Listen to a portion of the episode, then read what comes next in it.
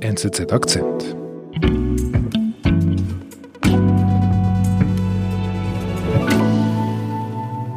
Mein Name ist Nick Thomas. Ich bin Professor für äh, Experimentalphysik bei der Universität in Bern. Und äh, mein Hauptforschungsgebiete sind, äh, es ist Planetenforschung und äh, insbesondere äh, Mars, Kometen und das Jupiter-System. Wie wird man eigentlich Planetenforscher? Ist das eine Faszination seit Kindheit? Äh, ich, ich bin ein Kind von den Apollo-Zeiten.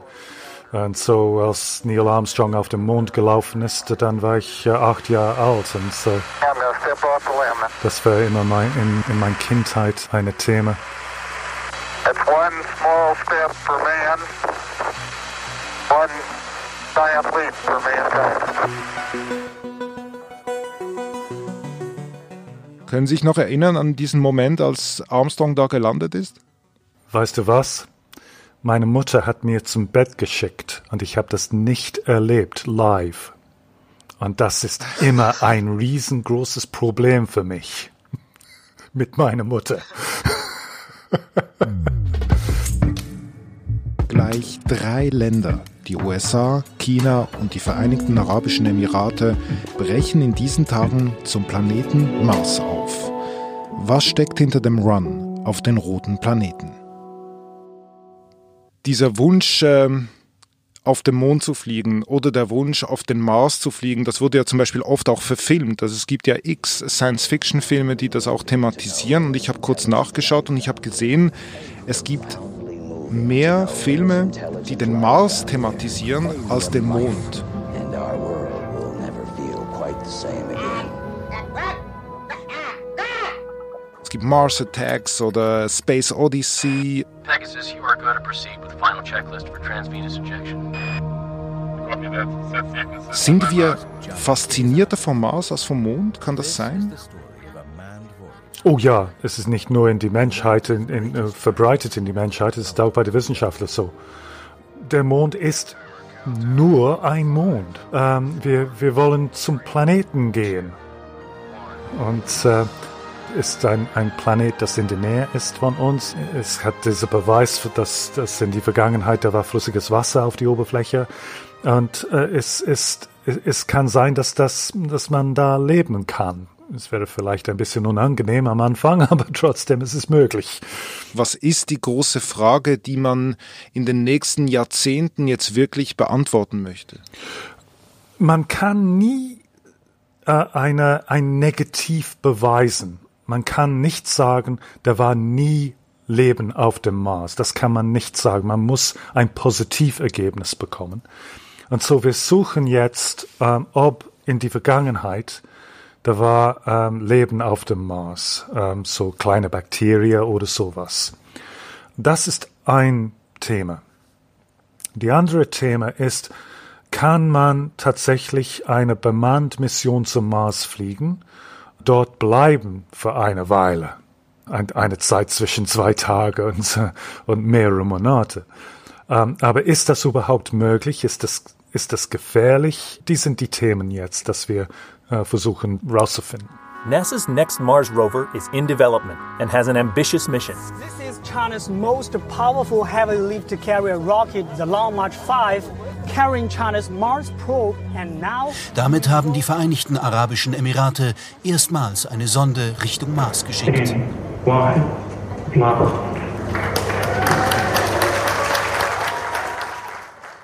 Gleich drei Nationen wollen jetzt in diesem Sommer da hinauf, sind jetzt entweder gerade aufgebrochen oder brechen noch auf. Die USA, China und die Vereinigten Arabischen Emirate. Warum gerade jetzt?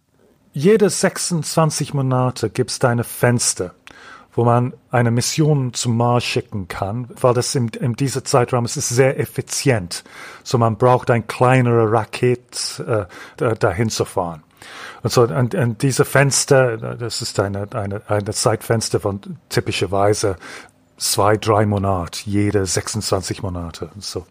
Ähm, es war auch vorgesehen, dass die Europäische Raumfahrtagentur wollte eine Mission zum Mars schicken um diese Zeitraum. Äh, aber da, die, da war eine Verspätung und, und jetzt müssen wir warten noch 26 Monate, bis die nächste äh, Fenster offen ist. Haben die drei Missionen, die jetzt in diesen Tagen stattfinden, haben die alle das gleiche wissenschaftliche Ziel? Jein, kann man so sagen. Äh, eigentlich, wir haben diese große Themen. War da Leben auf dem Mars irgendwann? Äh, was ist die Verteilung von Wasser unter die Oberfläche vom Mars? Wenn man schickt da einen Astronaut äh, und da gibt Wasser unter die Oberfläche, er muss wissen, wo das ist. Okay? Aber ein einziger Instrument kann nicht alles machen. Und so die Instrumente und die Experimente auf dieser Raumsonde, die machen eine bestimmte Aufgabe. Jedes Experiment hat ein, eine bestimmte Aufgabe. Welche Aufgabe jetzt nochmals verglichen, diese drei Länder, diese drei Missionen, welche interessiert dich am meisten persönlich? Die amerikanische, die chinesische oder die arabische? Ich, ich habe zwei Dinge, das interessiert mich. Um, zuerst die amerikanische Mission Mars äh, 2020. Dieser Rover geht in ein Gebiet, das heißt Jezero Crater. Und wir können da sehen, dass in die Vergangenheit, der war, äh, Wasser hat, hat über diese Stelle geflossen. Und ich bin sehr interessiert, was der Rover findet in, in diesem Gebiet. Und ich habe einen zweiten, zweiten Punkt. Und das ist, die Chinesen, die fliegen auch ein Kamera. Und wenn das, wenn das gut geht, es wäre ein, ein sehr interessantes Instrument. Und äh, ich äh, bin gespannt, ob das, ob das funktioniert und äh, wie gut das funktioniert. Und äh, wenn die das beweisen können, dass die das machen können, es ist ein, ein ziemlich gutes Ding, würde ich sagen, für die, für die Wissenschaft in China. Du hast vorher deine eigene Faszination für die Apollo-Missionen ähm, bekundet. Das war ja zu einer Zeit, als ein großer Konkurrenzkampf herrschte in der, im Space Race, ja. 60er, 70er Jahre. Ist dieser Mars Race, der Konkurrenzkampf, der jetzt da herrscht, ist der vergleichbar mit den alten Zeiten, äh, mit dem Kalten Krieg? Es ist noch nicht wie in die 60er und 70er Jahre. Das ist äh, ganz klar. Ähm, auf der anderen Seite, da gibt's diese Problem jetzt zwischen den USA und, und China. Da gibt's diese, ich würde sagen, kein große Gespräche zwischen die Amerikaner und die, und die Chinesen. Grundsätzlich gibt's kein Technologietransfer zwischen die beiden. Ob man sagen kann, dass das ein Konkurrenz ist jetzt zwischen die beiden, ähm, noch nicht. Äh, aber das kommt bestimmt, wenn es so weitergeht. Also es ist eine Frage der Zeit, bis die Mars-Missionen genauso verpolitisiert werden wie damals die Mondmissionen. Ich kann mir vorstellen, es kann in diese Richtung gehen.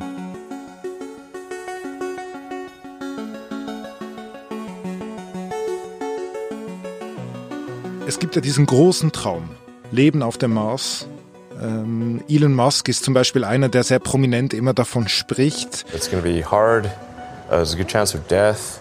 You might land successfully. Once you land successfully, there will be a mat. You'll be working nonstop to build the base. Uh, so you know, not much time for leisure. Wirst du, wirst, werde ich das noch irgendwann noch erleben? Es kommt näher, ähm, aber ich glaube, wir sind nicht da. Es wird geschätzt, dass eine bemannt Mars-Mission würde ungefähr 500 Milliarden Dollar kosten. Man muss das vorstellen, oder? 500 Milliarden Dollar. Und das ist eine Menge Kies, oder? Man muss das haben.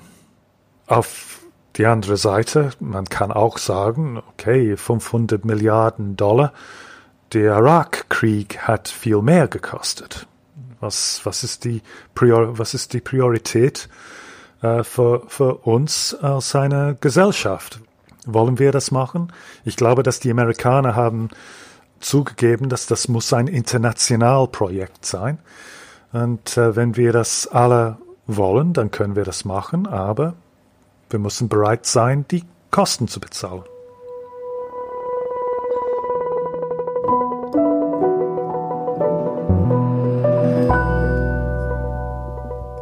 Lieber Nikolas, vielen Dank für diese Informationen und äh, ich wünsche euch viel Erfolg bei euren Forschungen und wir sind alle gespannt, was da zurückkommt auch.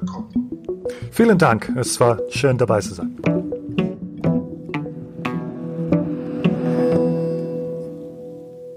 Das war unser Akzent. Ich bin David Vogel. Abonnieren Sie uns jetzt gleich auf Ihrer Podcast-App oder hören Sie uns auf nzz.ch. Bis bald.